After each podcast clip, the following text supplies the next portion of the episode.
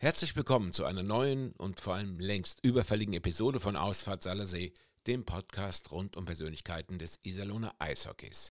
Weil ihr so lange warten musstet, haben wir euch auch gleich drei Gäste mitgebracht.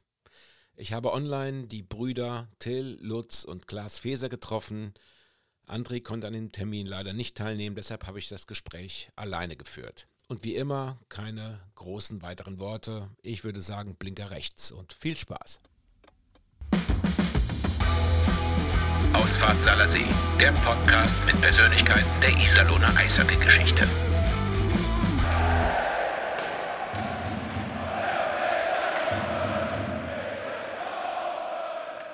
Herzlich willkommen zu unserem Podcast.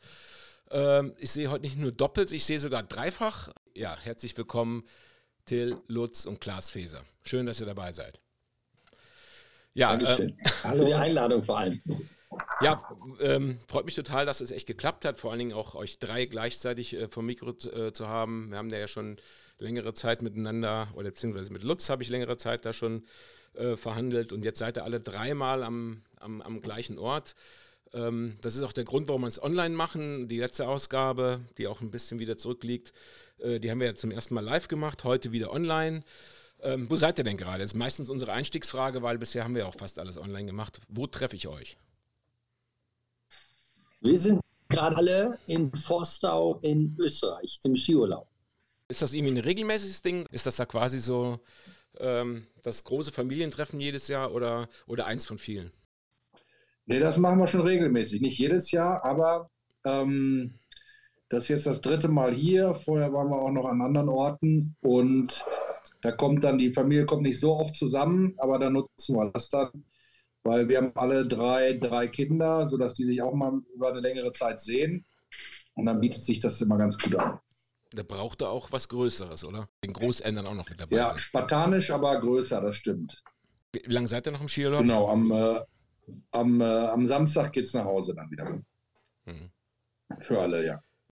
Das heißt, ihr habt ähm, auch nach eurer Karriere ähm, seid ihr euch treu geblieben. Ihr habt alle drei zusammen Eishockey gespielt, ihr habt alle drei zusammen Medizin studiert, äh, ähm, also jetzt nicht zusammen, aber alle, alle drei Medizin studiert und äh, ja, macht auch sonst noch, äh, versucht immer noch äh, in einem regelmäßigen Kontakt zu bleiben.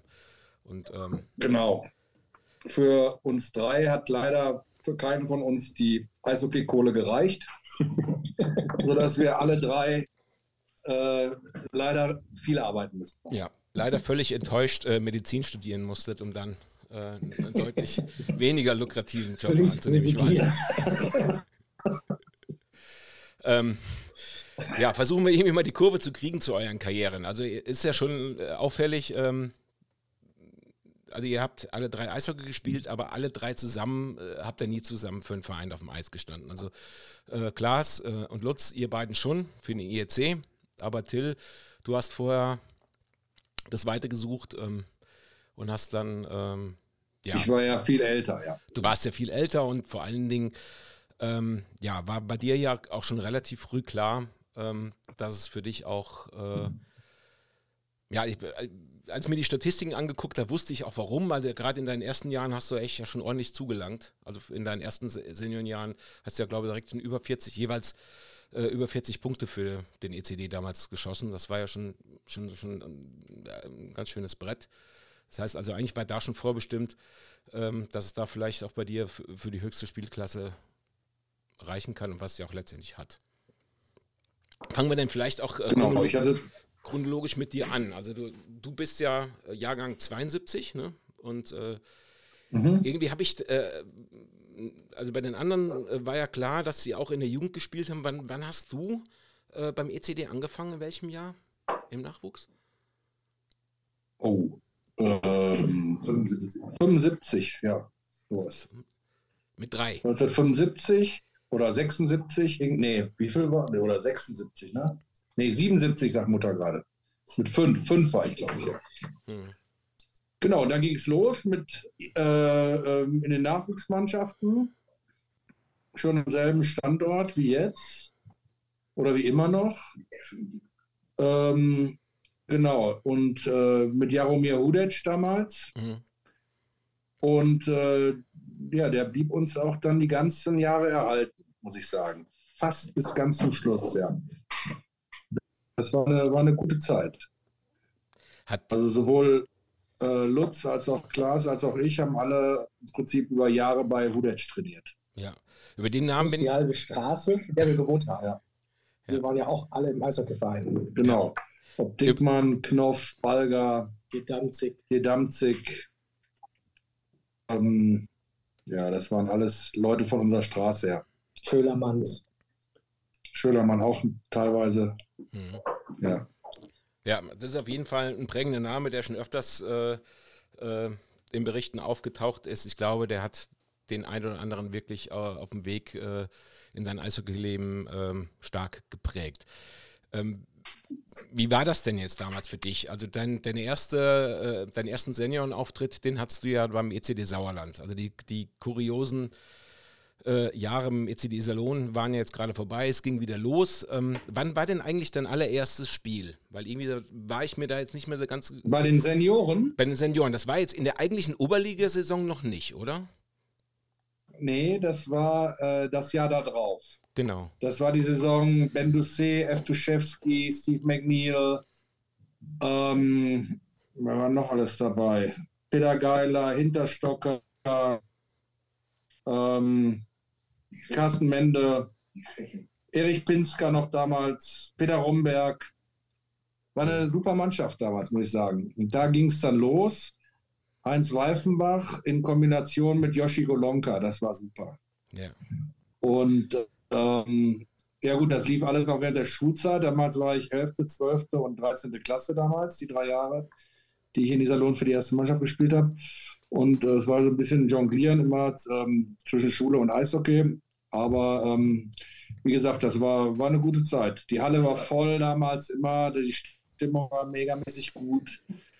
Ähm, teilweise, teilweise hat Heinz Weifenbach mich persönlich von der Schule abgeholt und noch zu den Spielen gefahren, äh, damit das geklappt hatte, weil die Mannschaft ist dann freitags morgens schon los und ich bin dann irgendwann erst um 2 Uhr losgekommen. Äh, und, ähm, ja, war gut. War eine lustige Zeit, ja. Glaube ich. Ich meine, du warst ja damals noch, noch relativ jung und äh, für dich stand einfach das Hockeyspielen im Vordergrund. Wie hast du denn die turbulenten Zeiten damals da mitbekommen? Mit, äh, ECD kaputt, also ECD Iserlohn ja. kaputt, ECD Sauerland irgendwie genauso schief auf den Gleisen wieder unterwegs. Immer war das Thema Finanzen ähm, ja Nummer eins Thema äh, das Hickhack, wo spielt man jetzt? Ja, Teil war ja schon erledigt. Ne? Das ging, äh, es, ist, es, ist, ja zum Abstieg in die Oberliga gekommen und dann ging es ja wieder nach oben. Ne? Natürlich, aber, aber trotz, trotzdem, trotzdem waren, waren, die Zeiten ja chaotisch. Das heißt also, äh, Ruhe, Ruhe war ja ähm, niemals wieder eingekehrt. Also bis letztendlich. Das Ding ist das, ich war damals 16, 17, 18 irgendwie in dem Alter. Hab da meine, weiß ich nicht, 400 oder 500 Euro bekommen und das war's. Also ähm, äh, für die anderen Spieler, für die Profis, vor allem aus Nordamerika, für die ging es um viel Geld. Äh, und die wussten halt nicht, ob sie ihr Geld jedes Mal am Monatsende bekommen.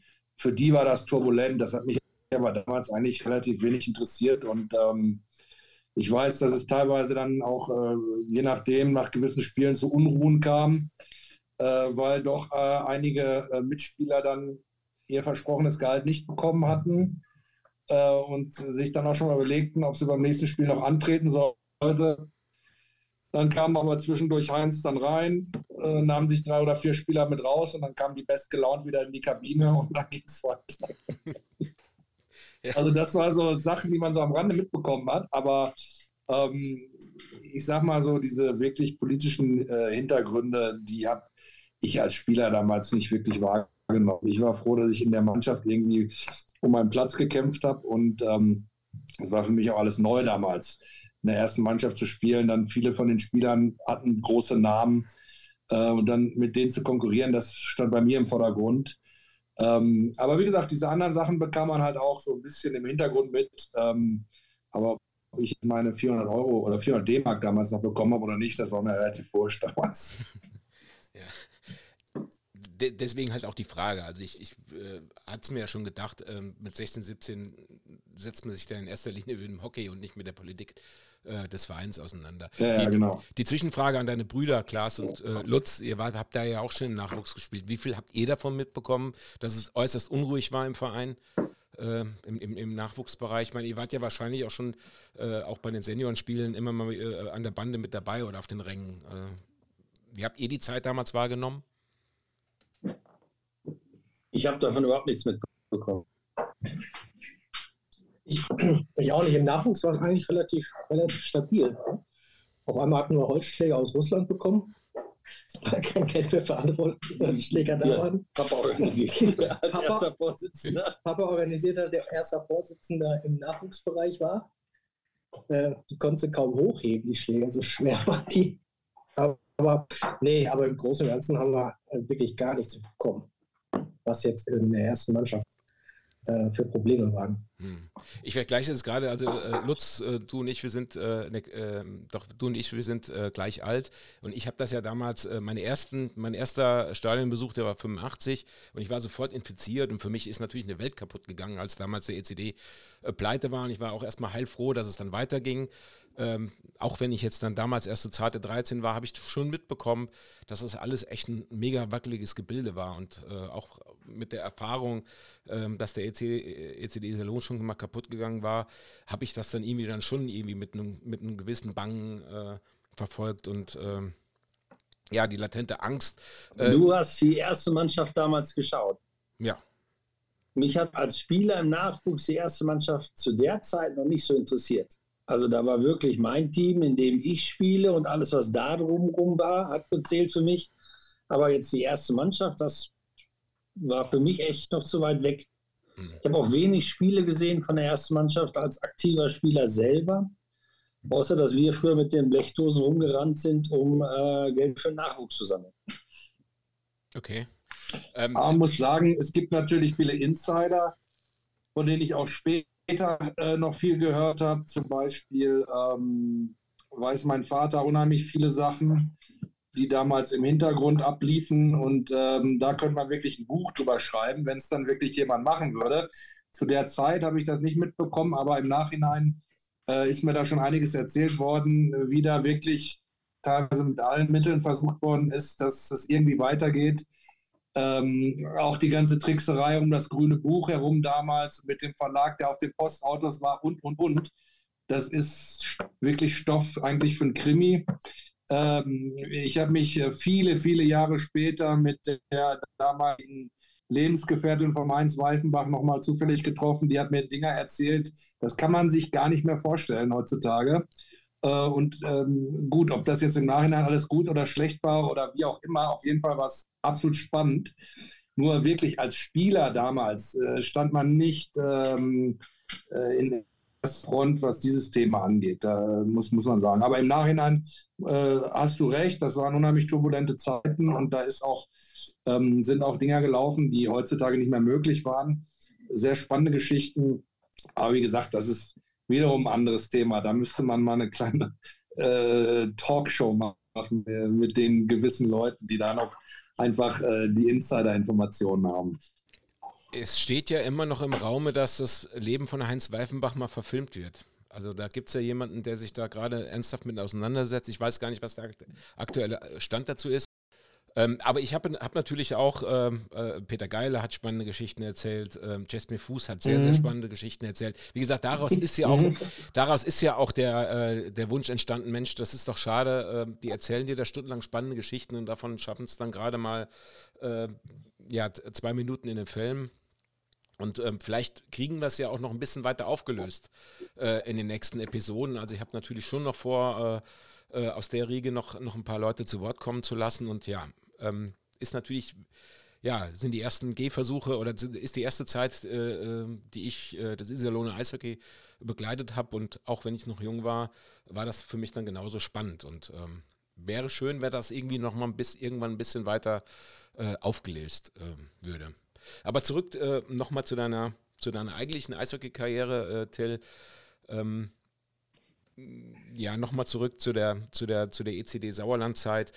Ähm, wann war denn, wann war denn für dich eigentlich klar, ähm, dass es, ähm, da, dass du noch einen nächsten Schritt machen willst, dass du dann auf jeden Fall mal ähm, äh, Eishockey zu deinem absoluten Hauptberuf machen möchtest? Ähm, das hatte ich eigentlich nicht geplant. Das Einzige, was im Raum stand, war, dass ich die Schule zu Ende machen sollte, also Abitur zu Ende machen sollte. Und ähm, deswegen bin ich auch noch die vollen drei Jahre in dieser Lohn geblieben. Aber ich habe ähm, 91, 92 Junioren-WM, muss ich sagen, damals sehr gut gespielt und hatte dann ein Angebot von jedem einzelnen deutschen Bundesligisten damals. Das waren ja damals noch, glaube ich, zwölf oder zehn, ich weiß nicht mehr genau. Und hatte von allen ein Angebot. Jetzt hatte mich damals der Stefan Metz aus Berlin allerdings schon ein halbes Jahr vor der WM im Prinzip ein sehr gutes Angebot gemacht. Und Preußen Berlin war damals eine sehr, äh, sehr gefragte Adresse. Ähm, und äh, da habe ich den Vertrag im Prinzip schon weit vor der Junioren-WM klar gemacht.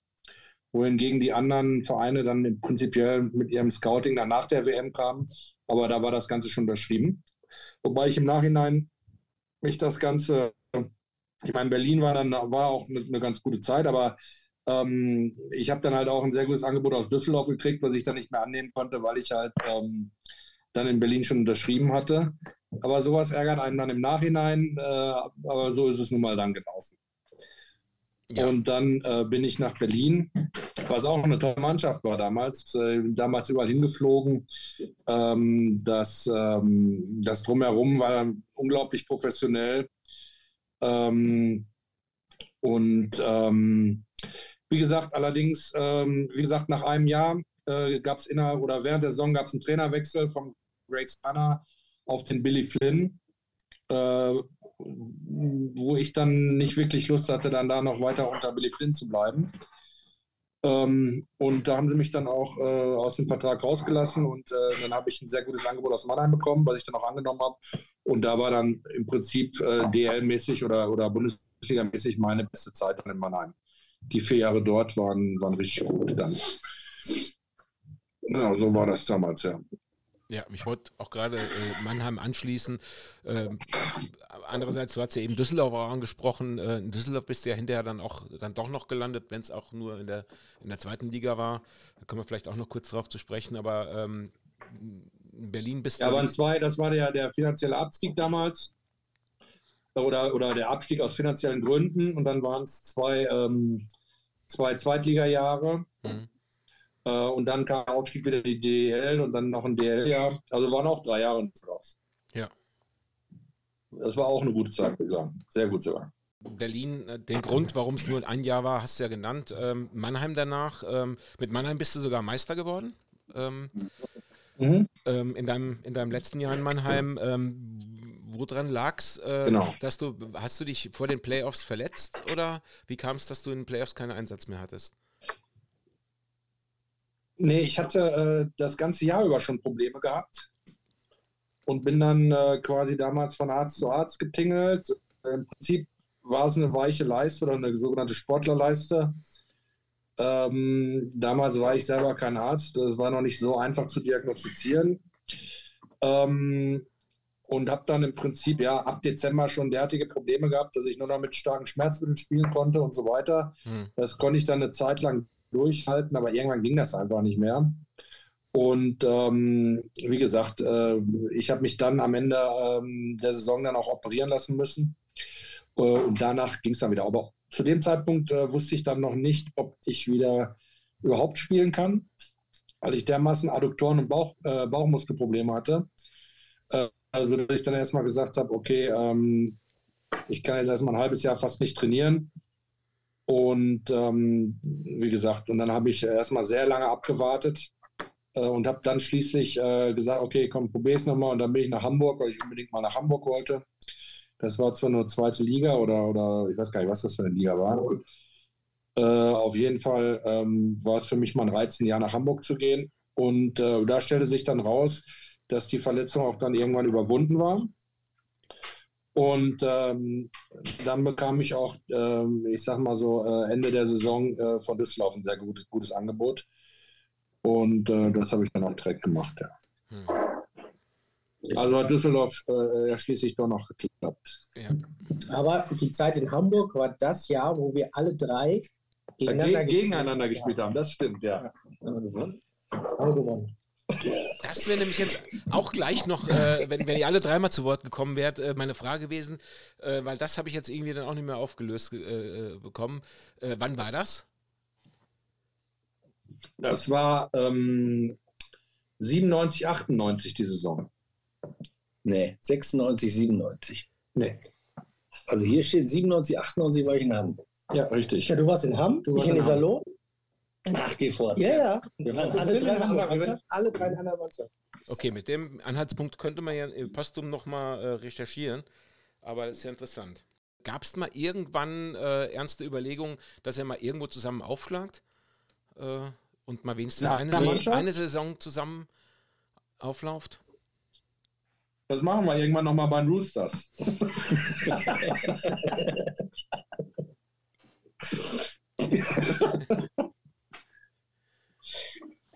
Okay, Weil die weil? gab es nicht. weil? Also weil es sich nicht Weil ergeben Till hat? viel besser war. Naja, sagen wir mal so. Ähm, nachdem ich angefangen habe zu studieren, da war für mich klar, da geht es zum Eishockey nicht weiter. Hm. Also du kannst nicht Medizin studieren und Eishockey spielen. Ja, und äh, Praktiziert. dann überlegst du ja nicht weiter, wenn du Medizin studierst, zu sagen, ich will jetzt mit dem Till oder mit dem Klaas unbedingt in einer Mannschaft sein. Hm. Ja, aber ich meine, ich meine jetzt äh, zum eurem Karriereende habt ihr ja dann äh, äh, in Ligen, euch in Ligen aufgehalten, also wo ihr durchaus äh, alle drei, glaube auch noch eine ganz tragende Rolle hättet, hättet, äh, hättet spielen können. Also ich glaub, äh, ja, zumindest mal eben Verbandsliga oder Landesliga oder, oder Regionalliga zumindest noch, äh, hätte ich euch allen drei dann noch äh, im, im hohen Alter auch noch zusammen zugetraut, oder? Ja, aber wir waren ja alle jetzt auch wirklich an verschiedenen Orten. Ne? Hm. Also ich bin ja an, an den Raum Düsseldorf gebunden. Klaas war dann eine ganze Weile an Hannover gebunden. Und ähm, also das wäre nicht gegangen. Das hätte, auch wenn wir es gewollt hätten, hätte das nicht funktioniert. Nein, ich, die Frage ging halt in die Richtung, das kann man natürlich Regionalliga-Hockey oder tiefer äh, äh, Ligen-Hockey kann man natürlich auch spielen, wenn man seinen Hauptberuf noch ausübt. Aber klar, wenn ihr irgendwo eure Praxis habt, äh, seid ihr natürlich auch ortsgebunden. Ähm, ich ziehe die Frage zurück, ist, ist dann auch wahrscheinlich der, der Tatsache geschuldet, dass ihr dann auch Karrieren eingeschlagen habt, die sich ja dann auch ähm, durchaus ähm, sehen lassen können. Von daher ähm, gehen wir wieder zurück zum Hockey und da nicht weiter drauf ein. Ähm, bevor wir gleich nochmal über äh, alle drei zusammensprechen, dann vielleicht jetzt auch zu dir, Lutz. Ähm, eingestiegen bist du ja richtig im Seniorenbereich, ähm, als es mit dem IEC, also dem Nachfolgeverein vom ECD, äh, losging. Also du hast auch eine sehr, sehr spannende Phase, oder ihr beide habt ja sehr spannende Phasen des Vereins mitgemacht. Ihr wart die Pioniere, ihr wart die jungen Wilden, ähm, die äh, unter neuer Führung jetzt auch mit ganz neuem Mindset, also sprich, äh, wir machen jetzt alles seriös und geben nur noch Geld aus, was, äh, was da ist. Also ähm, ja, ihr habt auf jeden Fall eine, eine Ära geprägt, die ja dann, dann heute noch, auch wenn jetzt aus dem Verein äh, eine äh, Gesellschaft geworden ist, aber ihr seid ja quasi die Pioniere der Zo- Neuzeit dem IEC. Ähm, beschreibt doch einfach mal die Zeit, äh, wo ihr quasi morgens noch zur Schule gegangen seid und abends dann äh, die Helden auf dem Eis wart. Das Spannendste war eigentlich, dass es relativ klein angefangen hat. Das ging jetzt erstmal los mit Sommertraining, da kamen ein paar ältere Leute dazu und dann war das wie aus dem Nachwuchs. Und dann hieß das jetzt, der Verein startet neu mit euch im IEC. Da hat sich ja eigentlich noch keiner eine Vorstellung davon gemacht, wie das dann nachher in der Saison abgegangen ist. Und dann war das im Prinzip eine ganz spannende Geschichte mit den ersten Autogrammstunden, die kamen. Und dass dann die Halle brechend voll war. Das heißt, von unserem schönen Sommertraining und Training, ja, dann spielten wir in der, wo haben wir angefangen, in welcher Liga? Oberliga, ne? Oberliga. Da war die Halle schon voll, ja, und äh, wir waren im Prinzip direkt vom Nachwuchs plötzlich Iserlohner kleine Superstars. Und das war natürlich unfassbar spannend. Plus die Doppelbelastung. Wir hatten ja Schule. Wir haben ja immer noch Junioren gespielt, weil wir relativ jung waren. Plus Seniorenbereich. Auch noch. Also eigentlich waren wir ständig in der Eishalle. Ja, aber das auch vorher schon. Das auch vorher. Das Spannende war wirklich, dass es plötzlich äh, richtig groß wurde, was Zuschauer, was Fans angeht, was Radio anging, plötzlich Autogrammstunde, Lehrer in der Schule, die uns aufs Wochenende ansprechen. Ja, das ist also das Spannende gewesen. Ich wollte gerade sagen, wie war das in der Schule? Ich meine, äh, morgens wart ihr Mitschüler, äh, äh, abends wart ihr dann quasi die, die, die Stars äh, für eure Mitschüler. Was hat das dann äh, auch in, in eurer Rolle als Schüler in der Schule verändert? Da darf ich mal, das war, glaube ich, die schlimmste Autogrammstunde, die wir mit der Mannschaft machen mussten. Und zwar hieß es dann, jetzt geht ihr in die und die Schule und setzt euch da hin und macht eine Autogrammstunde. Und am Vormittag waren wir mit denen zusammen in der Klasse und Nachmittag saßen wir da an den Tischen und sollten Autogramme an die verteilen. War ein bisschen peinlich. Kann uns auch hinzuschicken.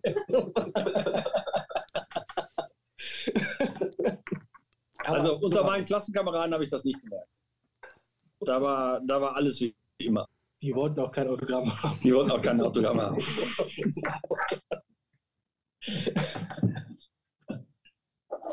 ähm, ja. Spannender waren eigentlich die Lehrer. Die Lehrer waren wirklich die, die dann montags morgens das äh, Spiel vom Wochenende nochmal durchdiskutieren wollten. Das heißt, also hat sich dann eure Leistung auf dem Eis dann auch äh, in den Noten wieder gespiegelt? Also sprich, wenn ihr jetzt irgendwie schlecht gespielt habt, dass ihr dann äh, auch den Frust eurer Lehrer gespür, äh, gespürt habt? Oder, um, oder, auch umgekehrt? Nee, das nicht. Aber ich war ja mit Lars Brüggemann in einer Klasse und Tim Specht. Das heißt, da waren ja schon mal drei, mit denen man das durchdiskutieren konnte. Jens Esche war auch mit auf der Schule. Ja. Und deswegen war das äh, Montag auf jeden Fall erstmal Thema du hast ja eben gerade schon richtig, richtig gesagt, ähm, ihr äh, seid ja erstmal wahrscheinlich nur schwer drauf klargekommen, was, was auf einmal da mit euch passiert. Also das, von einem Hobby dann auf einmal zu einem, zu einem, zu einem Medienrummel, zu einem richtigen, äh, ja, was sagt man dazu? Also ihr wart ja dann schon, schon lokale äh, Sportstars. Wie war das? Also war das, war das Ausnahmen gut oder, oder, oder war, war euch das eher unangenehm? Weil du eben gerade sagtest, wenn du natürlich mit Klassenkameraden zusammen bist, dann bist du derselbe vom Vortag und abends bist du dann wieder der, äh, dessen Namen. Also ich sag mal so, es gibt ja immer zwei Seiten. Das erste war, es war ein Riesenerlebnis, weil immer neue Sachen kamen. Wenn du das erste Mal vom Spiel aufläufst und so viele Fans deinen Namen rufen, ja, die ganze Stimmung, die da in der Halle ist, Samba-Wagenfahrt, mit dem Zug irgendwo hinzufahren. Ja, dann sind wir in Timmendorf abgeholt worden mit einer riesen Kapelle und da geht plötzlich so eine Blasmusik vor dir her und du rennst da hinterher ins Stadion. Das ist also ein Erlebnis nach dem anderen. Ja. Autogrammstunde, die dann plötzlich ist, das sind Riesenerlebnisse, die du nicht kennst und auch so nicht erwartest. Sportlicher wird es viel ernster ich kann nicht sagen, dass das äh, viel mehr Spaß macht, wenn du irgendwie dann doch in der Zeitung und dann Kritik kriegst und wenn dann irgendwie das doch um Geld geht, ja.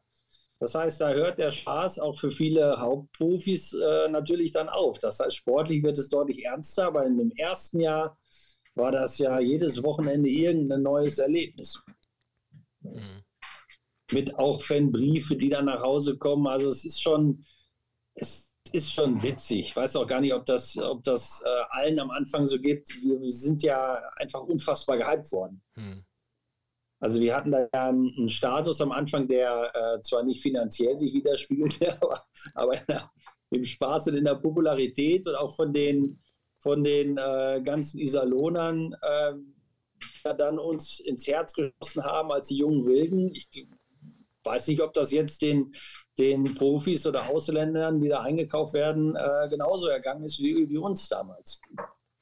Da zielt auch eben meine Frage äh, äh, drauf ab. Also wie geht man denn auch dann mit, mit, mit öffentlicher Kritik um? Das heißt also, ihr habt natürlich auch äh, äh, äh Phasen lang gehabt, als es dann auf dem Eis nicht lief, lief äh, wenn dann die Fans pfeifen, also auch dann ihr den, den Unmut nicht nur aus den Medien zurückbekommt, sondern auch von den, von, von den Rängen. Also die Antwort hast du mir jetzt schon gegeben. Also, also von, den, von, den, von den Rängen kann ich mich eigentlich an, an negative Sachen äh, gar nicht so, so erinnern. Also wir wurden eigentlich mehr gehypt als, als Kritik gehabt, weil wir eigentlich einfach auch eine junge Mannschaft waren.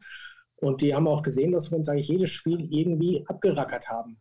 Und dass wir nicht, nicht jedes Spiel gewonnen haben, das war auch klar, aber dafür waren wir auch zu unerfahren.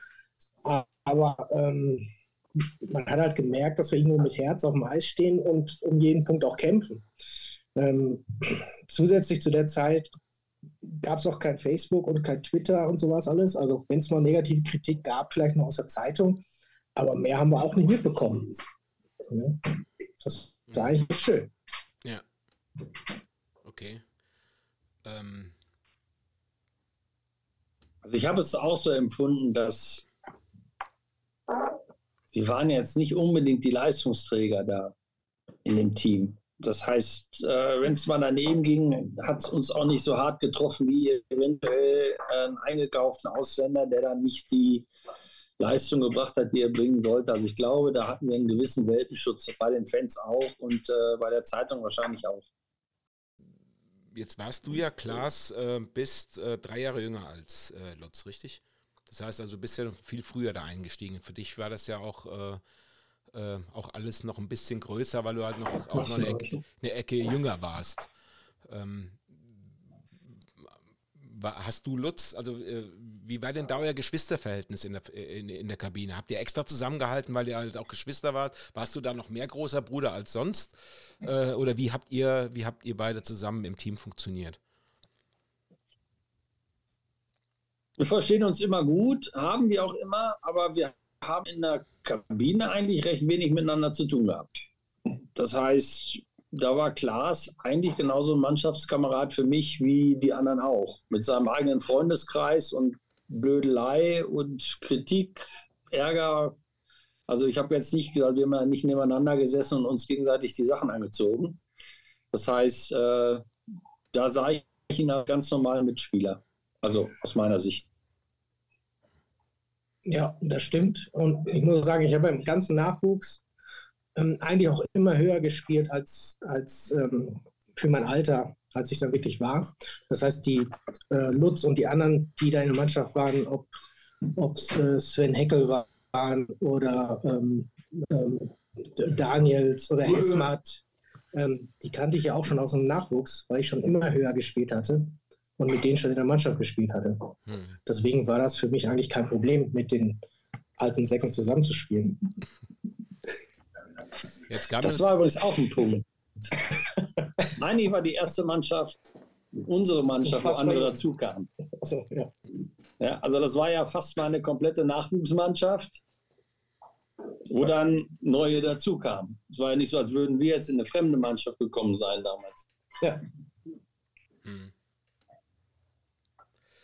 Ähm, du hast es ja gerade angesprochen, Klaas, äh, du hast immer in höhere Mannschaften gespielt. Jetzt kam natürlich dann auch noch äh, die, die, Tatsache dazu, dass man dir es jetzt nicht unbedingt äh, angesehen hat, dass du eigentlich auch schon höhere Mannschaft spielen kannst. Das heißt also, du musstest natürlich auch immer äh, deine also du bist ja eher, eher so über deine, über deine Flinkigkeit äh, gekommen, als, als über deine körperliche Robustheit. Also du warst ja eher, du warst jetzt ein Stürmer, der jetzt nicht so riesengroß war. Ähm, ähm, dann hattest du es ja nochmal extra schwer. Das heißt also, du, du, musstest ja dann noch mehr, noch mehr Pfunde reinschmeißen, um, um dich zu behaupten. Hat dir das dann in, quasi dann in der Jugend schon äh, äh für, die, für die Senioren abgehärtet, dass du da auf jeden Fall schon schon das Stahlbad mal durch hattest, dass du sowieso ähm, irgendwie körperliche Defizite gegenüber äh, äh, äh, älteren Spielern äh, ausgleichen musstest? Ja, von meiner Spielweise war ich ja eher immer der Schnelle ne? ja. und nicht der, der körperlich Starke.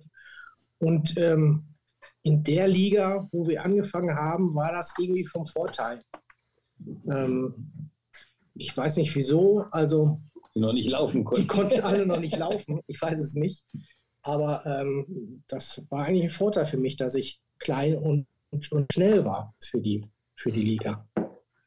Ähm, später war das wahrscheinlich ein Problem, als, als dann am, am Ende, ähm, ähm, Saison war das 96, 97 oder 97, 98, als Greg Poster als, als Trainer kam.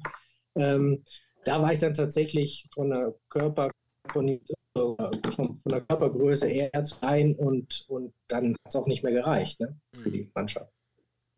War dann, äh, war quasi die, der Wechsel von, von, von Geiler äh, zur Post dann auch für dich, die Zündung dann auch zu sagen, okay, dann war es das für mich in Iserlohn oder? ja, ein Jahr hatte ich ja unter Greg Poss noch gespielt. Genau. Und äh, danach war ich dann auch mit dem Abitur bzw. mit dem Zivildienst dann durch. Und dann, ähm, ähm, ja, tatsächlich kam, äh, kam Greg dann auf mich zu und sagte, ja, nächstes Jahr planen wir ohne dich und, ähm, und hatte mir auch angeboten, dann einen neuen, neuen Verein zu suchen. Und so habe ich dann äh, den Verein auch gewechselt. Du hast ja eigentlich auch noch ähm, neben Iserlohn eine, eine, eine zweite Eishockey-Heimat gefunden. Also du hast ja auch noch sehr, sehr, sehr lange in Hannover gespielt und hast als einziger von deinen Brüdern auch zu einem eigenen Fanclub äh, gebracht, wie ich gelesen habe. Vielleicht kannst du mir da mal die Hintergründe nennen. Also es war ja bei den, äh, bei den Indians. Da hat sich irgendwie genau, bei den Hannover Indians. War auch eine ganz tolle Zeit und Iserlohn hat ja auch schon jahrelang eine Fanfreundschaft mit, äh, mit den Hannover oder Hannoveranern gehabt, damals noch mhm. Turtles. Ähm, dann wurden die Turtles dann zu den Hannover Indians und die Fanfreundschaft ist auch irgendwie geblieben. Das heißt, Spieler aus Iserlohn werden in Hannover auch immer ähm, herzlich willkommen geheißen. Und ähm, ja, in den, in den Jahren hat sich einfach auch eine, irgendwo eine Fanfreundschaft entwickelt. Und äh, daraus ist dann auch dieser Fanclub entstanden. Und mit den Leuten bin ich auch heute noch in Kontakt. Ähm, zwar gibt es diese Homepage nicht mehr, weil die irgendwann kostenpflichtig war. Aber die Facebook-Seite gibt es noch. noch. eine Facebook-Gruppe. Genau. Die Facebook-Gruppe gibt es noch. Und äh, ja, das ist äh, auch eigentlich ein schönes Geschenk, was mir, ähm, ähm, möchte ich den Dirk Powall auch grüßen, äh, gemacht hat. Und ähm, der hält diese Seite auch immer noch aktuell, zu sehen. Sehr schön. Ähm, wer von euch ist denn jetzt dem Eishockeysport noch in irgendeiner Form äh, treu geblieben? Also sprich, also noch eine Zockergruppe oder äh, vielleicht noch irgendwo als Aushilfe in, in Bezirksliga, Landsliga, Verbandsliga-Vereinen. Ähm, Spielt ihr noch? Oder wer von euch spielt noch? Ich glaube, du noch, Klaas, oder? Also ich spiele ab und an die alte Herren mit in der Mannschaft. Aber ich mache seit Jahren, ähm, seit Jahren äh, ähm, bin ich Teil des Disziplinarausschusses der DL. Genau, da werde ich auch gleich eine ganz schöne Sache ist. Genau, weil man da äh, immer noch ähm, ja, so einen gewissen äh, Bezug behält. Ne? Ähm, zeitlich habe ich nicht so viel Zeit für andere Ämter, aber das ist eine Sache, die gut funktioniert. Und da bin ich mittlerweile auch ja, viele Jahre dabei schon und äh, da ältestes äh, Mitglied. Ähm, und das mache ich noch nach wie vor, ja. Wie oft bist du da eingebunden? Ja, je, jedes Mal, wenn äh, eine Entscheidung ansteht. Das heißt ja wirklich auch nur. Äh, Bitte? Nee, entschuldige, ich wollte dich nicht unterbrechen. Ja, das heißt, äh, wir betreuen die äh, mit dem DL-Disziplinarausschuss die äh, DL1 und die DL2. Und sobald es um die Frage einer, einer Spielsperre geht oder wenn es darum geht, eine Schiedsrichterentscheidung zu beurteilen, ähm, entsprechend äh, tritt der äh, oder tagt der Ausschuss. Äh, früher war das so, dass wir dann, dass das ähm, nur für ganz spezielle Fälle gegolten hat. Da sind wir dann, äh, haben uns immer in Köln getroffen, damals in der DL-Zentrale. Ähm, mittlerweile ist das aber so, dass wir im Prinzip jeden einzelnen Fall beurteilen. Das geht dann eben über die, über, das, äh, über die Videos, die wir von den Spielen bekommen, um die Situation einschätzen zu können. Äh, und dann wird im Prinzip jedes, äh, ähm, jeder Spieltag mit seinen entsprechenden Fällen entsprechend behandelt. Mhm. Ja, die Frage war jetzt, äh, da bist du auch wirklich noch, also du bist da ständiges Mitglied. Ich kenne jetzt, äh, ich kenne jetzt da die Regularien nicht. Ich kenn, weiß nicht, wie das Gremium zusammengesetzt ist, ob das dann irgendwie äh, in wechselnder Besetzung tagt. Das heißt also, du bist da wirklich auch ständiges Mitglied und bist dann auch in, in, in jeder, äh, in jeder Verhandlung mit eingebunden. Genau. Hm. Also in fast jeder. Es gibt äh, auch außergewöhnliche Fälle, äh, teilweise wenn es äh, um Disziplinarmaßnahmen ähm, geht, die äh, eventuell gar nicht auf dem Eis passiert sind. Ähm, dann wird sowas, entscheidet die DL selber das, äh, wie es entschieden wird am Ende. Ne? Aber ich sag mal, die normalen Aktionen auf dem Eis, äh, äh, der, der Alltag sozusagen, das entscheiden wir halt zusammen. Hm. Jetzt guckst du ja dann äh, auch Spiele immer mit, mit zwei verschiedenen äh, Augen. Und wenn du dir einen Iserlohn-Spieler anguckst und als Mitglied des Disziplinarausschusses, äh, was denkst du denn dann bei so Spielern wie, wie Akolatze, der, der ja auch äh, eigentlich wahrscheinlich äh, ja, schon also, solange DL spielt, immer mal wieder Thema war bei euch? Ja, es gibt, äh, es gibt ein paar Experten, die, sehr, die wir sehr häufig beurteilen. Ähm, das muss man sagen. Das hat jetzt nicht unbedingt was mit dem Verein zu tun, weil diese Spieler wechseln ja auch öfters mal die Vereine. Ähm, und eine gewisse Neutralität haben wir natürlich auch sowieso, egal ob der eine jetzt mal äh, in Düsseldorf oder in, in, in, Mannheim oder in Berlin oder weiß ich wo gespielt hat. Ja. Also die, die Fälle werden neutral entschieden. Aber wie gesagt, es gibt jetzt ähm, äh, einige Spieler, die wir dann im Jahr vier oder fünf Mal äh, mit gewissen Szenen ähm, vor der Kamera haben. Und ähm, das hat schon einen Einfluss am Ende ne? ähm, auf gewisse Entscheidungen. Hm. Ähm, das nennt man dann Wiederholungstäter. Genau. Ja, genau deswegen, genau deswegen habe ich dich ja auch auf den Namen angesprochen. Also er taucht ja immer mal wieder auf und ist, ist ja wahrscheinlich auch im, im Fokus und äh, äh vielleicht guckt man bei ihm auch ein bisschen genauer hin oder, oder ja, der ist ja, ist ja jetzt nicht nur erst, äh, seitdem er in Iserlohn spielt, äh, dafür bekannt, dass er gerne schon mal eine etwas rauere Gangart wählt. Deswegen fragte ich. Halt. Ähm, ja, genau, aber da gibt es wiederum, da gibt es einige ähm, und das wird dann jeweils trotzdem von Situation zu Situation ähm, entschieden. Hm. Da gibt es auch äh, interne Richtlinien etc., wie man sowas behandelt. Ähm, und so weiter und so fort, ja. Ich habe ja eingangs äh, gesagt, äh, es ist ja auffällig, dass ihr alle drei zusammen ähm, euch äh, dazu entschieden habt, äh, professionell Eishockey zu spielen und auch alle drei zusammen äh, oder alle drei entschieden habt, ähm, den Beruf als Mediziner ähm, einzuschlagen. War da, Till, warst du da irgendwie der Vorreiter oder beziehungsweise war, war, äh, habt ihr das dann so quasi im Domino-Effekt gemacht, ähm, der eine hat angefangen, hat gesagt, oh prima, mache ich auch, mache ich auch, mache ich auch. Oder wie, wie war das bei euch? War nee. Ich glaube, der Vorreiter war Lutz, der, glaube ich, als erstes angefangen zu studieren. Mhm. Und ähm, ich habe mich dann äh, erstmal an, ich selber äh, mal ähm, ein Jahr an BWL probiert, was dann nicht so mein Fall war. Ähm, nur bei uns liegt die Medizin in der Familie, das muss man einfach sagen. Und ähm, ähm, wie gesagt, wenn man das Ganze mal betrachtet, ist ein Eishockey, ein aktives Eishockey-Leben auch relativ kurz. Und äh, man stellt sich relativ früh die Frage, was mache ich dann?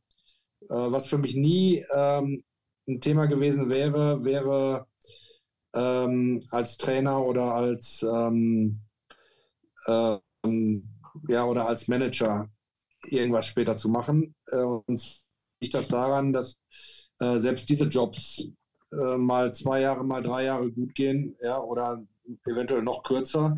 Das heißt, du müsstest permanent den Wohnsitz wechseln. Ähm, und äh, ich bin jetzt von dieser Lohn nach Berlin, von Berlin nach Mannheim, von Mannheim nach Hamburg, von Hamburg nach Düsseldorf. Ja, aber ich habe bis dato noch keine Familie gehabt. Aber ich sage mal, mit Familie ist das schon echt äh, beschissen, sage ich mal. Und ähm, das Problem haben ja die Leute auch heutzutage die in dem Beruf weiter drin sind. Und deswegen war das für mich nie ein Thema in diesem äh, Beruf drin zu sein. Obwohl es schade ist, weil man es über 20, 25 Jahre macht äh, und auch viel Herzblut reingesteckt hat, aber ähm, es geht nun mal nicht anders. Hm. Wenn man das nicht äh, weitermachen möchte, sage ich mal. Hm. Jetzt bist du ja äh, Orthopäde und äh, mit Sitz in Düsseldorf. Da wär's doch fast naheliegend. Da könntest du doch eigentlich noch dem Mann, dem, dem Eishockeysport äh, äh nahe bleiben, wenn du, wenn du der Teamarzt der DEG würdest. Ja, das machen wir auch. Wir betreuen jetzt, äh, ich und meine Kollegen aus der Praxis betreuen den gesamten DEG-Nachwuchs. Mhm. Ähm, die erste Mannschaft hat mit Ulf Blecker weiter einen langjährigen ähm, Teamarzt, der da seit über 20 Jahren oder noch länger dabei ist, ähm, der das auch weitermachen möchte. Aber wie gesagt, wir sind trotzdem ähm, da dem Sport weiter oder der DEG in dem Falle weiter verbunden, ähm, betreuen aber auch ähm, noch andere Sportvereine gleichzeitig mit. Also da ist schon, ähm, da machen wir einiges vor Ort. Hm. Jetzt habt ihr ja drei komplett unterschiedliche Richtungen eingeschlagen. War das von vornherein auch so? Äh, also spätestens da gingen dann eure Neigungen auseinander oder wie, wie kam dann die Entscheidung, äh, Lutz, dass du Zahnarzt geworden bist und äh, äh, Klaas, du dann eher Veterinärmediziner? Das sind ja wirklich jetzt dann äh, auch nochmal komplette andere Baustellen. Naja, ich war ja zwischendurch auf der Realschule. Das heißt, ob ich jetzt studiere, das stand ja erstmal noch gar nicht so fest. Und dann äh, habe ich dann aus Versehen ein sehr gutes Abitur gemacht. Das heißt, nach dem, ähm, das hatte ich 1,8 Schnitt, stand mir dann wieder alles offen. Und dann wollte ich studieren und habe mir lange überlegt, was könntest du studieren? Und dann äh, war Medizin aber das einzige Studium, was ich mir vorstellen konnte, wo handwerklich auch gearbeitet wird. Und da muss ich natürlich sagen, äh, durch die ja, Tätigkeit von Papa und meinem Opa schon, das heißt, wir sind jetzt in dritter Generation, ähm, wollte ich dann auch Zahnarzt werden. Mutter. Äh, Mutter habe ich vergessen. Tut mir leid, Mama. Vielleicht kannst du da noch auflösen, äh, deine Eltern und äh, Großeltern und Großvater, was, was haben die, äh, welche medizinische Richtung haben die eingeschlagen? Also, ähm, von meiner Mama, der Papa ist ähm, Chefarzt gewesen in der Urologie in Wilhelmshaven im Krankenhaus. Gynäkologie, Gynäkologie Entschuldigung. Ähm, und von meinem Papa, der Papa war auch schon Zahnarzt und Papa halt auch. Okay. Und, und ich habe dann sozusagen die A-Karte gezogen. Ich habe mir überlegt, was gibt es noch nicht in der Familie? Dann wirst du halt Tierarzt. Okay. Das habe ich dann auch gemacht. Blieb dann nur noch über. Blieb nur noch über. Genau. Das heißt aber, da, äh, schwingt jetzt nicht irgendwie die Absicht hinter, äh, wir studieren jetzt was komplett unterschiedliches, damit wir uns da nicht vergleichen können, wie im Eishockey. Das kann sein, ja, dass das im Hintergrund ist. Dann müssen wir uns nicht mehr gegeneinander, gegeneinander messen. Aber kommen wir nochmal zurück zum, äh, zum Eishockey, was ja eigentlich der, der Grundgedanke des Podcasts ist. 2 Minuten wegen Check gegen Kopf- und Nackenbereich. Wenn ihr jetzt auf, auf eure unterschiedlichen Karrieren zurückblickt, ähm, könnt ihr auch jetzt nacheinander beantworten. Was waren denn für euch so besondere Momente, wo ihr sagt, jo, das war ein Highlight oder das war gegebenenfalls auch was, wo ich mich nicht gern dran erinnere? Ähm, jeder hat ja dann irgendwo von euch dann wahrscheinlich so, so Sachen, die äh, es in die Best of Three schaffen? Also für mich war ganz klar äh, Highlight die erste Saison beim JC. Auch wenn es jetzt sportlich ähm, vielleicht noch nicht das erfolgreichste war, aber es war einfach der Hype, der dich da plötzlich überrascht und der auch alle anderen mit überrascht hat. Ja, es ging um den Vorstand und, und alle drumherum und die mitgearbeitet haben, die plötzlich da mittendrin waren und ähm, ja, sich einfach gefreut haben, wie das Ganze jetzt losgeht. Ne? Klaas, jetzt gerade direkt neben Lutz sitzt.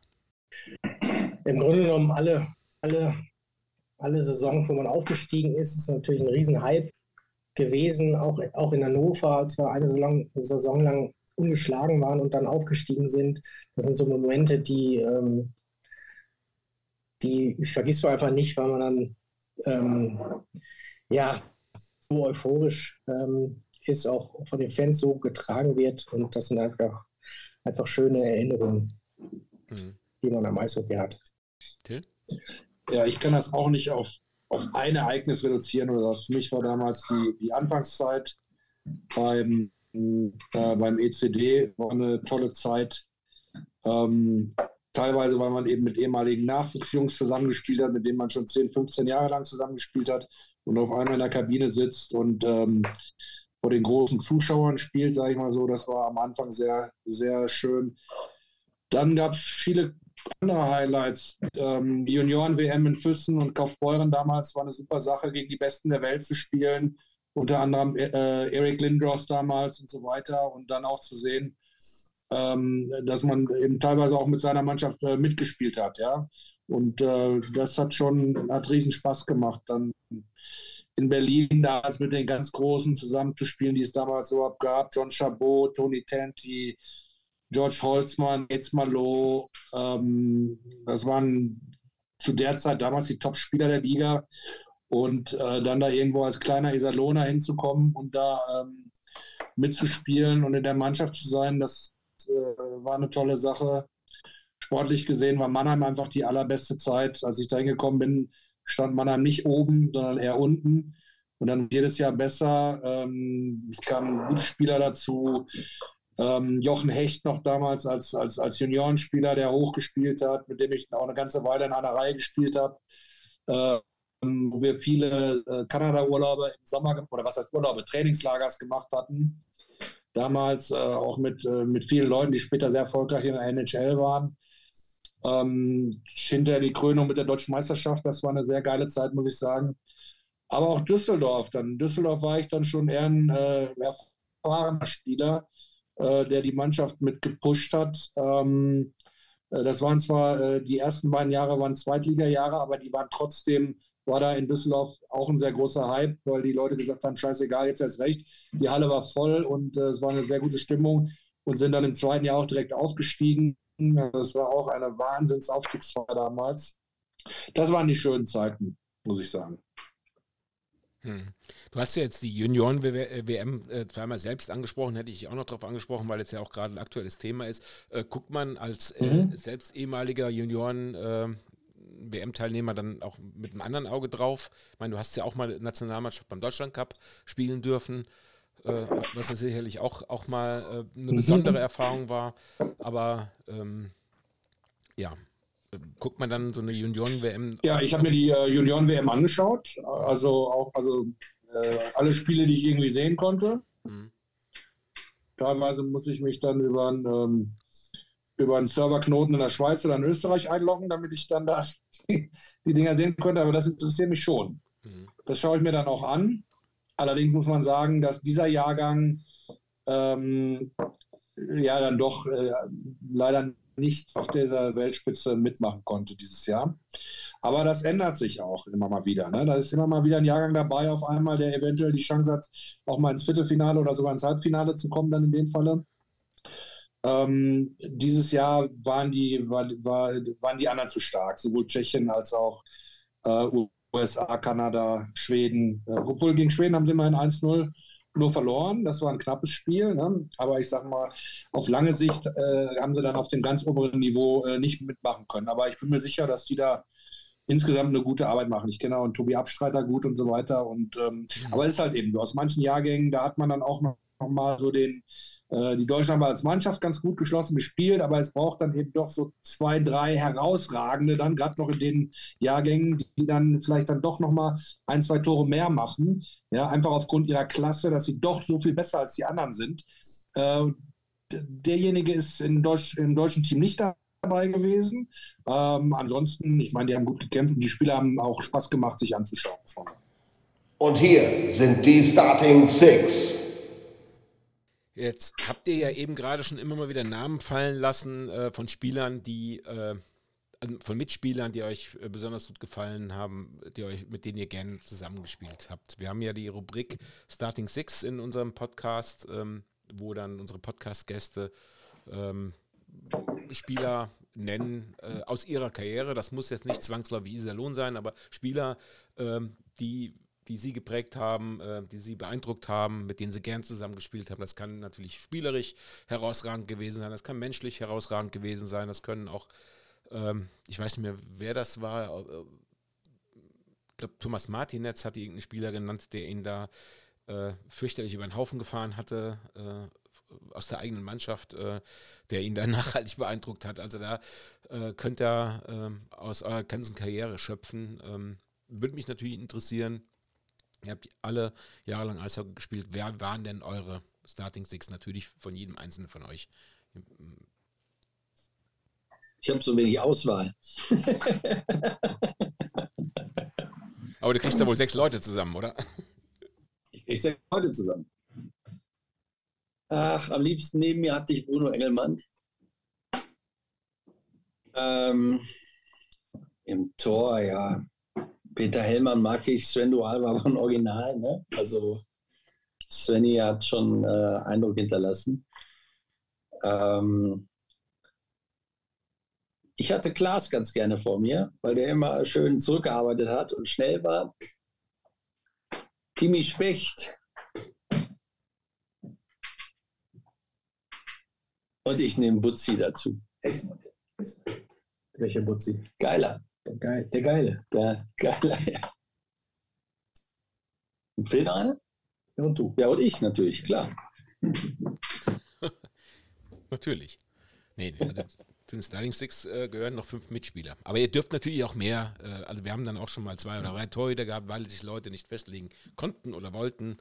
Ähm, es geht halt darum, ja, wer war in eurer Karriere die Buddies oder die, die Mitspieler, wo ihr sagt, Mensch, cool, dass ich mit dem mal zusammen gespielt habe. Klaas? Schon gut. Also, ich, ähm, ich sage einfach mal die beklopptesten, mit denen ich zusammen gespielt habe, aber im positivsten Sinne. Vor allem Geoffrey Bumstead, der, der war so bekloppt. Ne?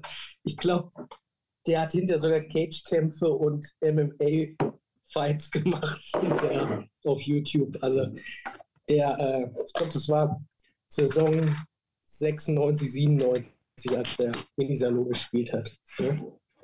Der war super. Und dann, ähm, ja, zweite muss ich auch sagen, Butzi Geiler, der war auch bekloppt im positiven Sinne. Der war, der war super. Ähm, dann Danny Hessmatt, mein, äh, mein ähm, der mit mir in der Reihe Reihe gespielt hat. Ähm, das war auch gut im Tor. Ähm, Roman Konelik, der mit mir in Hannover gespielt hat, ein Tscheche, auch super sympathisch. Und in der Verteidigung auch einen alten äh, Weißwasseraner oder Iserlohner, Steffen Klau, mit dem ich eigentlich, der war so meine Größe, äh, der hat mir ganz gute Tipps auch, auch äh, hintergegeben. Der war auch ein super Penaltyschütze. Ähm, gleiche Auslage. Ähm, ich glaube, der hat mir so ein bisschen das Penaltyschießen ähm, auch näher gebracht, was mich dann auch in Hannover ziemlich weit gebracht hat. Und wie viel hatte ich jetzt? Ähm, wen nehmen wir denn noch? Ähm, ja. Verteidiger fehlt noch. Ah, dann nehme ich noch Brad, Be Brad Bagoo. Bagoo aus Hannover. Schöne Grüße. Okay, dann kommt meine Starting Six. Oder hast du noch Fragen? Nee. Also jetzt äh, lass uns die Rubrik Gut, auf jeden Fall noch zu Ende machen und dann hast du hier wahrscheinlich das also größte bei meiner Portfolio. Starting Six beschränke ich mich rein auf die Salona-Zeit. Da wäre Till Feser auf rechts außen, wie immer. In der Mitte Jens Esche. Mit dem habe ich mich über Jahrzehnte blind verstanden auf dem Eis immer. Und auch mit ihm, seitdem ich fünf Jahre alt bin, zusammen äh, auf den Schlittschuh gestanden. Auf links setze ich George Pesut. Ähm, mit dem hat es mir unheimlich Spaß zusammen äh, gemacht, zusammen zu spielen. Der war zwar am Ende seiner Karriere, als ich am Anfang war, aber äh, der Colonel war ein super Typ, muss ich einfach sagen. Aber auch vor zwei Wochen noch mit ihm telefoniert. Der lebt in äh, British Columbia und es geht ihm gut. Ähm, in der Verteidigung rechts Thea Dambon und links Lazzo Hospoda. Da hat man immer was zu lachen, wenn die, die beiden dabei waren. ähm, und äh, zu denen habe ich blindes Vertrauen. Im Tor, ja, da muss ich, ähm, jetzt überlege ich gerade, ob ich da Sigi Suttner reinpacke oder ob ich doch lieber Chesmir Fuß nehme. Egal, einen von den beiden. Hast auf jeden Fall, hast auf jeden Fall eine Legende dabei. Ja, war mir persönlich ehrlich gesagt auch eine große Ehre, ihn mal persönlich kennenzulernen. Also als ich mit ihm in Prag unter der Karlsbrücke saß äh, und mich zum Bier eingeladen hat, hat äh, habe ich da 85 ehrlich gesagt auch noch nicht dran gedacht, dass das mal irgendwann äh, so eintritt. Ähm, ist auch eine neben dem Eis eine große Persönlichkeit, muss ich einfach sagen. Ähm, habt ihr denn noch, ähm, das hörte sich ja damals echt nach so einer, nach so einer großen äh, Buddy-Gemeinschaft an. Habt ihr noch äh, haben es die Freundschaften auch noch in die Neuzeit geschafft? Ich meine, du hast eben gerade gesagt, Till, äh, du hast noch mit, mit George Pesut äh, Kontakt, aber habt ihr dann auch von den jungen Wilden, äh, habt ihr da irgendwie noch, äh, noch Berührungspunkte jetzt? Äh, Facebook, äh, die sozialen Medien machen es ja möglich, zumindest. Ähm, du, Lutz, bist ja auch, bist ja noch als einziger in der Heimat verblieben.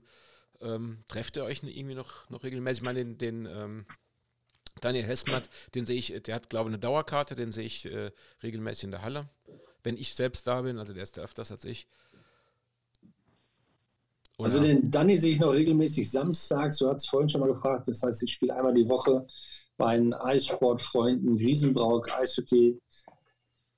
Ähm, Arne Hessmann ist mit dabei. Ähm, von denen die ich aus dem Nachwuchs kannte, habe ich allen noch Kontakt. Ja, also mit, mit Sven Heckel, mit Tim Specht, Peter Hellmann, Brügge, Brügge äh, gib mir einen Namen. Sven Heckel. Das hatte ich schon, Hackel Schorsch. Ähm, Treffen ist immer so eine Sache. Ja, ab und zu. Ja, also man trifft die Leute äh, selten, weil im Moment ist auch nicht viel Zeit. Hm. Wie geht es den anderen beiden? Mit denen, die, mit denen ich beim IEC, also ich sag mal so wie, wie äh, Bruno Engelmann, äh, die sehe ich nicht. Steffen Klau sehe ich nicht. Hm. Ja, wer weiß, ob die noch in dieser leben, doch, oder doch? Doch. Ja, also es gibt ja noch so ein Nachtreffen mal, ja, es war ja im Sauerlandpark, wo wir uns mal getroffen haben. Äh, es macht auch Spaß, sie zu sehen, aber wir haben jetzt keinen persönlichen Kontakt. Butzi sehe ich noch. Mhm. Der Butzi lebt doch auch noch in Iserlohn, oder? Ja. Hm. Ja, ich will jetzt hier nicht spoilern, aber ich versuche natürlich seinen Papa und ihn äh, würde ich auch ganz gerne noch zusammen vors Mikro bringen. Ähm, das wäre auch noch ein noch ein großer Wunsch oder genau. ein großer Wunsch von uns. Äh, ich muss ja jetzt hier auch nochmal sagen, wir machen den Podcast ja eigentlich zu zweit. Äh, André ist leider gesundheitlich äh, verhindert. Ähm, deswegen ist das für mich jetzt auch mal äh, das Novum, dass ich das hier alleine mache. Ähm, normalerweise haben wir uns dann da auch mal die Bälle zugespielt. Ähm, aber ja, wie gesagt, Peter Geiler und, und, und Butzi Geiler wäre auch ganz nett, mal zusammen vors Mikro zu bringen und ihre Sicht der Dinge. Also das hat auf jeden Fall Peter Geiler auch anklingen lassen. Ähm, ja, dass es, äh, dass die Doppelfunktion als Vater und Trainer nicht immer äh, gleich leicht war. Ja, wie ist bei euch, äh, Klaas und Till? Habt ihr irgendwie noch ähm, Freundschaften von damals, die ihr noch zumindest äh, sporadisch pflegt, wenn auch über Distanz? Also bei mir ist das so, dass ich aus Iserlohner Zeiten, muss ich ehrlich sagen, ähm, durch die Entfernung jetzt, ich wohne im Münsterland, äh, bin eigentlich selten in Iserlohn, ähm, ist es immer schwierig. Äh, tatsächlich ist es so, dass ich, äh, wenn Lutz Geburtstag hat, kommen sie alle zusammen und dann treffe ich sie auch. Ne? Und da freuen wir uns auch drauf. Ähm, aus Hannover Zeiten habe ich eigentlich ganz guten Kontakt. Ähm, zum Teil sind auch ähm, Partneronkel von meinen Kindern dabei, die mit mir zusammengespielt haben. Und ähm, kann, weil ähm, der Hackelschorsch ist Patenonkel von meinem Kind, ja. Dini Specht. Ja, Lutz hat sie auch alle zu Patenonkeln gemacht. und so war es bei mir aus Hannover Zeiten auch. Äh, deswegen hat man schon äh, zu einem gewissen Stamm auch immer noch Kontakt. Oh Gott, wie viele Patenkinder hat denn Butzi Geiler? Ich glaube, ein Kind von äh, Thiel Fowler ist auch äh, Patenkind von Butzi. Hat er ja richtig zu tun. Ja, Aber uns ist er jetzt nicht Patenonkel, der Butzi, nee, Butzi nicht, nee. Und bei dir, Till, ich meine, du bist ja natürlich immer noch der, der DEL durch deine, durch deine Funktion äh, noch erhalten, aber hast du noch speziellen Iserlohner, äh, aus Iserlohner Zeiten noch? Ja, durch die Funktion das ist ganz, ganz gut, weil man äh, soll ja auch mal ähm, äh, nah am Eis dran sein. Das heißt, äh, wir schauen uns hier und da, wenn es geht, auch ähm, relativ viele Spiele an, vor Ort immer noch.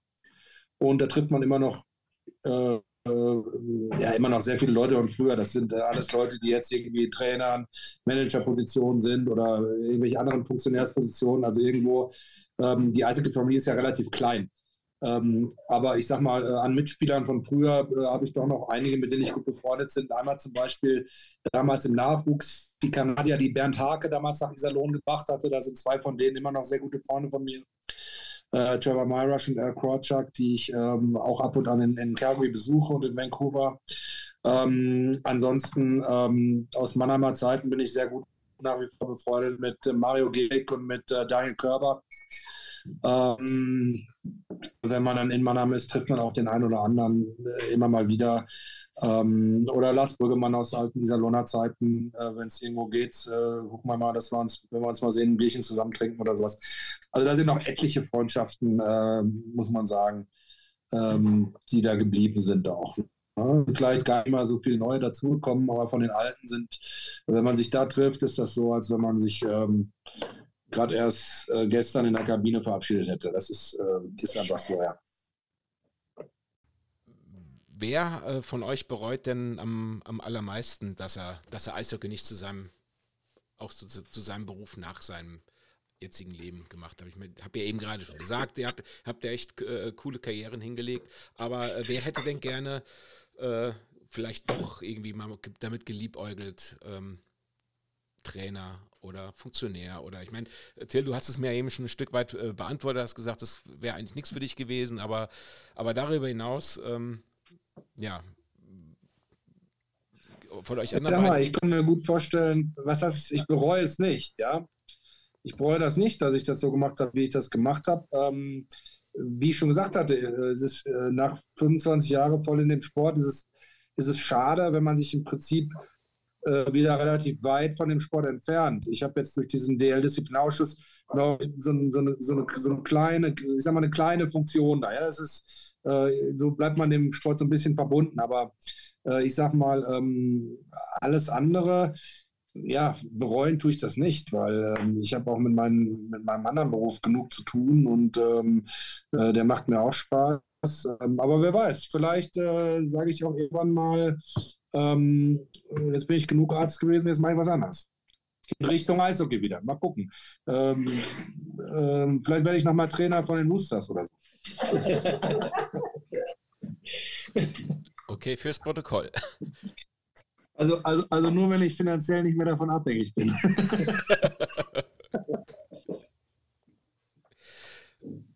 ähm, was, was denkt ihr denn, ähm, jetzt seid ihr ja alles Kinder der 70er, ähm, was hat sich denn so im Eishockey verändert? Wenn ihr heute äh, Eishockey live schaut, wenn ihr heute äh, Eishockey im Fernsehen schaut, ähm, Ausrüstung, ähm, Schnelligkeit, ähm, Härte, ähm, wie ist da eure Wahrnehmung?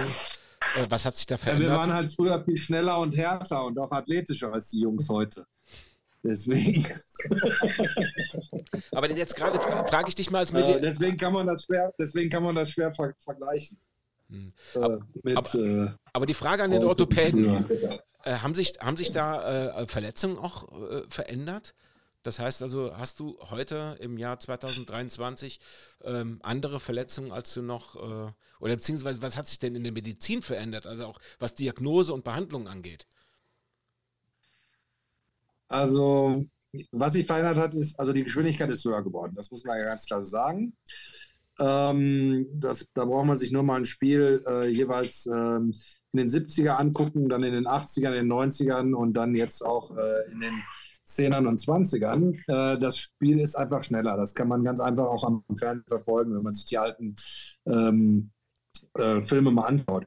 Ähm, dadurch sind diese Hochrasanztraumen auch etwas häufiger geworden. Das heißt, heutzutage wird wesentlich mehr, ähm, sind zum Beispiel Gehirnerschütterungen etwas mehr im Fokus als vielleicht früher. Vielleicht auch, weil sie damals nicht so wirklich äh, diagnostiziert wurden. Früher hat man gesagt, naja, der war ja gar nicht ohnmächtig, äh, also geht, also mach mal weiter, ja, oder ähm, also es wurde damals einfach nicht so darauf geachtet. Ähm, das wird heute wesentlich besser ähm, kategorisiert und so weiter. Ähm, aber nach wie vor beim Eishockey sind es äh, also wirklich Gehirnerschütterungen, es sind die Schulterverletzungen, die Knieverletzungen. Das ist im Vordergrund einfach nach wie vor. Das war aber auch damals schon so. Ja. Der Sport hat sich ja so an sich nicht wahnsinnig verändert. Ja? Also, ähm, wie gesagt, das sind so die drei großen Verletzungen, die, am, die man am meisten sieht, ja. Hm. Würde ich sagen. Dann vielleicht noch die Frage äh, an den Zahnmediziner. Ähm, man sieht ja, äh, man sieht ja häufig, äh, dass ähm, Spieler, die mal wodurch auch immer, meistens ja durch ein Eishockey, durch einen Puck oder so äh, Zähne verloren haben, dass die dann auch äh, während des Spiels mit, mit, mit äh, Zahnlücken ähm, oder mit ihren Zahnlücken spielen. Äh, ist das der Tatsache auch geschuldet, ähm, dass man, dass man äh, mit, mit, mit Zahnersatz, mit Prothesen, mit Implantaten äh, auch auf keinen Fall aufs Eis sollte oder ähm, tragen die das eher, eher so wie Kriegsverletzung? Das glaube ich schon.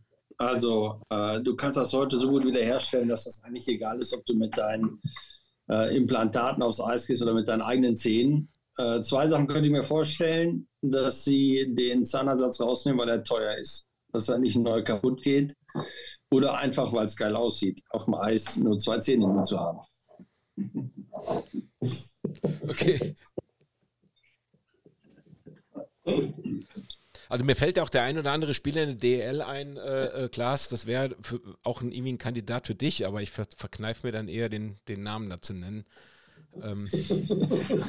so sieht aus wie eine Kuh, oder? Nee, also das, also eher, eher, eher, eher, was das Aufführen angeht. Ähm, aber da möchte ich jetzt auch keinen Namen nennen. Von daher kann ich da, kann ich da leider keine, keine fachspezifische Frage an dich stellen. Ähm, ja, jo. vielleicht noch mal als Anmerkung, was ich vielleicht ähm, gegenüber unseren Zeiten geändert hat, ist vielleicht, ähm, dass es heutzutage einfach viel professioneller geworden ist. Also bei uns war ja noch so, dass der Spieler-Fan-Kontakt war ja extrem eng, dass man nach den Spielen wirklich zusammen gefeiert hat, ähm, dann hinterher gefahren ist und da auch noch ein Bierchen getrunken hat. Also äh, wir hatten eine unheimlich enge Beziehung zu unseren Fans. Und äh, das, glaube ich, ist heutzutage dann nicht mehr so. Ne? Ähm, dass alles viel professioneller ist. Das ist auch richtig so. Aber ähm, ich glaube, früher war der äh, Fan-Spieler-Kontakt schon enger als heute. Hm. Äh, das ist jetzt eben gerade ein bisschen untergegangen. Wo habt ihr früher zusammen gefeiert? Äh, was waren für euch so die klassischen Anlaufpunkte nach dem Spiel? Gibt es heute auch alles nichts mehr, aber vielleicht noch äh, für die, Ach, die früher, Die Kneipe von unserem Trainer. Hofbräuhaus. Oder bei Lazzo. Äh, zu, wie heißt das? Elof. Nein, das gab es auch. Ach, das gab es gar nicht. Ach, komm, wo wir jetzt gerade schon beim Nähkästchen sind, also dann, äh, Ventil Fowler hat er ja auch äh, kein Blatt vom Mund genommen und hat ja auch äh, äh den einen oder anderen Einblick gewährt, äh, was so Backstage passiert ist, also Kabinenfeiern oder äh, erinnere auch an seine Geschichte, als sie bei ihm oder bei Butzi Geiler zu Hause, glaube ähm, irgendwie fünf Liter Sangria getrunken haben, um am nächsten Tag dann fürchterlich in Duisburg aufzudrehen. Ähm, wie war das? Gibt es da vielleicht auch eine nette Anekdote, die ihr heute dann äh, ungestraft noch äh, zum Besten geben könnt? Gibt es da irgendwie noch eine besonders äh, gute Erinnerung an, an Rauschens Kabinenfest? Oder jetzt könnt ihr es doch sagen. Nack, nackte Weibe in der Kabine, ja. Äh, ja, die auch. Ähm, hatte Thiel wahrscheinlich auch schon erzählt. Ähm, aber ich meine, ich war ja auch noch sehr jung. Ne? Ich durfte auch nicht alles mitmachen zu der Zeit. Deswegen äh, müssen wir vielleicht mal Lutz fragen, was er dazu mitgemacht hat. Aber der ist gerade nicht da. da müssen wir noch warten. Dann muss äh, Till. Also, Nein, aber das ist ja heutzutage schwierig. Äh, mittlerweile, äh, ich meine, früher hat ja nicht jeder ein Fotoapparat dabei gehabt, aber heute hat jeder sein Handy dabei. Das heißt, ähm, äh, ich weiß es nicht. Die Jungs gehen einmal nach dem Spiel äh, weg, was verloren ist, zack, 83 Fotos auf Facebook und äh, was macht der Spieler hier und hier und da? Also, die haben ja gar keine Chance mehr, sich da vernünftig zu bewegen. Äh, ich meine, ähm, irgendjemand ähm, bringt das Foto auf Facebook und dann kommt die Kritik und dies und das und hin und her. Wir sind in Mannheim damals nach Heidelberg gefahren, das war 20 Kilometer weit weg, da hat es keine Sau interessiert. Da wusste kein Mensch mehr, wer wir waren. Also, ähm, und, da, und, das gibt es heute gar nicht mehr. Also, das ist, ähm, genau deswegen will ich eure Geschichten ja hören. Das war anders. ja noch die Zeit, das war ja noch die Zeit des Rollfilms. Da hatten Telefon noch Wählscheibe und äh, steckten zu Hause in der Wand. Von daher würde mich ja schon interessieren. Also, wie, äh, wie habt ihr denn damals die Zeit auch genutzt, als es noch keine Handyfotos gab? Äh, und, äh, äh, ja, wir haben richtig gefeiert. und zwar richtig. Aber, ähm, ach mein Gott, das war, ähm, was gibt es für Anekdoten? Da gibt es Tausende.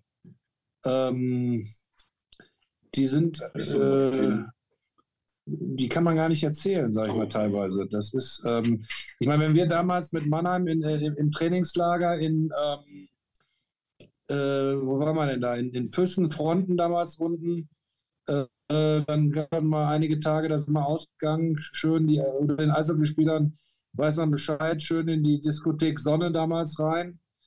Ähm, dann hat das zwei Stunden gedauert, dann, ähm, ähm, keine Ahnung, haben die uns mit Polizeischutz da rausgeholt in dem, in dem Moment, weil äh, da ging es halt richtig ab dann. Das war dann, dann waren dann ein paar Einheimische, denen hat dies nicht gepasst und das nicht gepasst und wir mit 25 Leuten da und dann hat es richtig gerumst. Ähm, unter anderem. Oder ähm, ach, ich weiß gar nicht, wo ich da kann ich, ähm, weiß nicht, tausend Geschichten erzählen. Das war dann, ähm, aber da wurde dann auch am nächsten Tag gar nicht mehr groß darüber gesprochen. Das, das war einfach so. Wenn das heutzutage wäre, dann, wären, dann würde man mich vom Disziplinarausschuss sofort anrufen. Was, was soll das? Und so weiter. Also das ist, hat sich einfach geändert. Das ist einfach heutzutage alles nicht mehr, ähm, wie nennt man das? Keine Political Correctness mehr und äh, da muss man aufpassen und hier muss man aufpassen und dies und das und so weiter. Ja, und deswegen, ich meine, äh, es kann mir kein Mensch mehr erzählen, dass die Jungs nicht auch mal feiern hier und da und so weiter, aber die machen es schon dann sehr geschickt, äh, sodass es eben nicht ähm, direkt wieder an die Öffentlichkeit kommt. Und wie Klaas schon sagte, früher, da waren die Fans, da war, ich weiß noch, in dieser Lohn, da waren wir mit den Fans, mit den Reportern, waren wir zusammen feiern, ich weiß, in Düsseldorf, da hat uns ständig einer verrissen äh, weiß ich noch wie heute, der ist dann mit uns in die Tschechei gefahren. Und ähm, äh, ich weiß gar nicht, die Saison, die hat noch gar nicht angefangen. Wir waren drei Freundschaftsspieler und äh, im Express oder in der Bild, da hat er es zerrissen ohne Ende. Und äh, wie gesagt, dann fuhren wir dann irgendwann, äh, das war ein Turnier in Kosice oder irgendwas haben wir dann da, äh, weiß gar nicht mehr, was es war.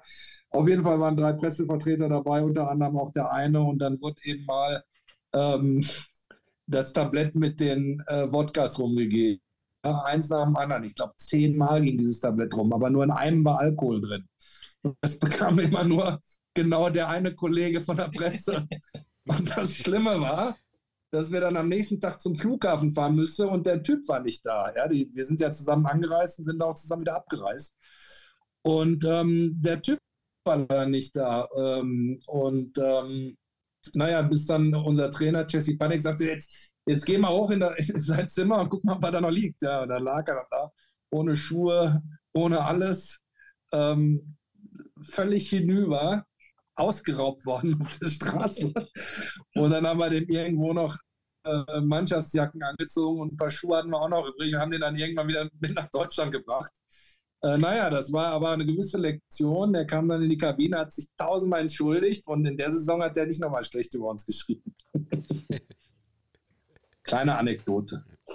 Klaas, hast du auch noch eine? So auch, oder Lutz, du bist jetzt wieder da äh, aus der Rubrik. Ja, jetzt ist Lutz wieder da. Wegen Kabinenfest. Wenn er, wenn er, Kabinenfest? Wenn ja, du warst gerade nicht da. Was, Tief Fauler hat was über Kabinenfest erzählt. Ob ja. du da noch mehr weißt. Nee, weiß ich nicht. Ähm, Klaas und ich waren relativ jung. Das heißt, die äh, Party war relativ zügig zu Ende. Da gibt es auch von mir keine Anekdoten. da musst du wirklich Putzi fragen. du, Putzi und Peter Geiler. Gut, an der Stelle dann jetzt der Aufruf. Ähm, ja, wenn du noch mit ihm in Kontakt bist, Lutz, dann kannst du ihm ja äh, vielleicht mal vorwarnen oder vorfragen, ob er Bock hätte. Äh, und wenn ja, hast du ja meine Nummer. Ähm, dann muss er halt auspacken. Lutzi? Ja. ja. Ich rufe ihn eben an. Nein, aber ich meine, wenn ihr, ich kann, du warst doch damals äh, in, in, den letzten Jahren, da warst du doch auch schon 20, da kannst du mir nicht erzählen, dass du der Erste zu Hause warst. Also wenn das, dass du schon zu Hause warst, wenn es dann in der Kabine rundgegangen ist. Was will er denn jetzt denn Nee, naja, es war aber jetzt. Äh, ist ja gut. Ähm, ich sage, nee, also, will auch nichts. Es war, es, war, es war es nicht spektakulär. Dafür war ich damals zu lieb, muss ich sagen. Also, wir haben da die Zugfahrt mitgemacht und hatten mal Spaß mit den Fans zu, äh, zu trinken. Und äh, wir waren auch mal im Hofbräuhaus, aber so große, lustige Anekdoten oder Feiergeschichten habe ich eigentlich nicht. Ich habe auch in dem zweiten Jahr war es, glaube ich, war ich auch bei der Bundeswehr. Der was? Neben dem Eishockeyspiel in Hema.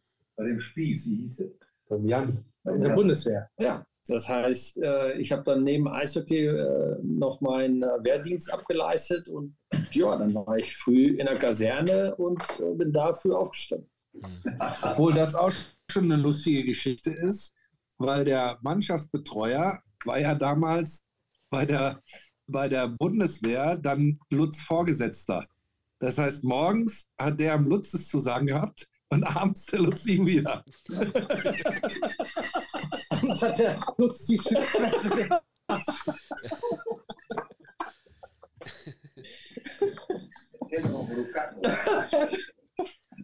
Das war auch geil, ja. Na gut, ich will aber auch hier nichts rauskitzeln, was ihr nicht loswerden wollt. Ähm, wir können das dann auch, können das auch hier, ähm, hier abbrechen. Ähm, jo, ähm, ich bedanke mich recht herzlich bei euch. Ähm, ich fand es sehr interessant. Äh, bedanke mich auch bei den Personen im Hintergrund, dass sie so, äh, so äh, artig leise waren. Ähm, das hat ja jetzt wirklich super geklappt. Äh, ich hoffe, es war auch für die Nicht-Beteiligten nicht zu langweilig. Ähm, Guckst du noch mal alle an. Ja, herzlichen Dank für eure Zeit, für eure offenen Worte. Junge, Junge, ist ja echt noch was los. Dafür hat es wirklich super geklappt. Herzlichen Dank. Schön, dass ihr euch die Zeit genommen habt. Ich wünsche euch noch viel Spaß äh, den letzten Tagen in Österreich. Brecht euch nichts mehr, also Ski heil. Äh, kommt gesund wieder in euren eigentlichen Alltag. Bleibt vor allem gesund. Und äh, ja, wäre schön, wenn man sich irgendwann nochmal trifft. Ich werde Lutz Bescheid sagen, wenn das Ding in Online geht. Und dann, ähm, ja, könnt ihr euch das ja nochmal postum anhören, was wir da so besprochen haben. Alles klar. Vielen Dank. Danke dir. Ich danke euch. Mach's gut. Bis Tschüss. bald. Tschüss. Ja, das war die Podcast-Episode mit den Feser-Brüdern Till, Lutz und Klaas. Im Nachgang war noch eine Frage offen geblieben, und zwar, was ist eigentlich aus der auffällig roten Ente geworden, die so viele Jahre mit dem kanadischen Aufkleber auf der Fahrertür vor der Eishalle geparkt wurde. Lutz kann uns darauf eine Antwort geben. Ich sag schon mal Tschüss. Ich hoffe, es hat euch gefallen. Macht's gut. Bis zum nächsten Mal. Die rote Kanada-Ente. Ursprünglich war das eine ganz normale rote Ente und äh, weil wir damals die Kanadier ja bei uns zu Besuch hatten, für ein Jahr, die bei uns auch gespielt haben, hatte meine Mutter damals die Türen mit der kanadischen Flagge verziert und so war das dann die rote Kanada-Ente. Und die ist dann der Till gefahren und danach bin ich die gefahren und dann ist Klaas die Ente gefahren. Das heißt, die stand über Jahre oder sogar Jahrzehnte immer vor der Eishalle und deswegen ist sie bestimmt genauso bekannt gewesen hier in Iserlohn schon wie wir selber. Und äh, jetzt steht sie bei meinen Eltern in der Garage.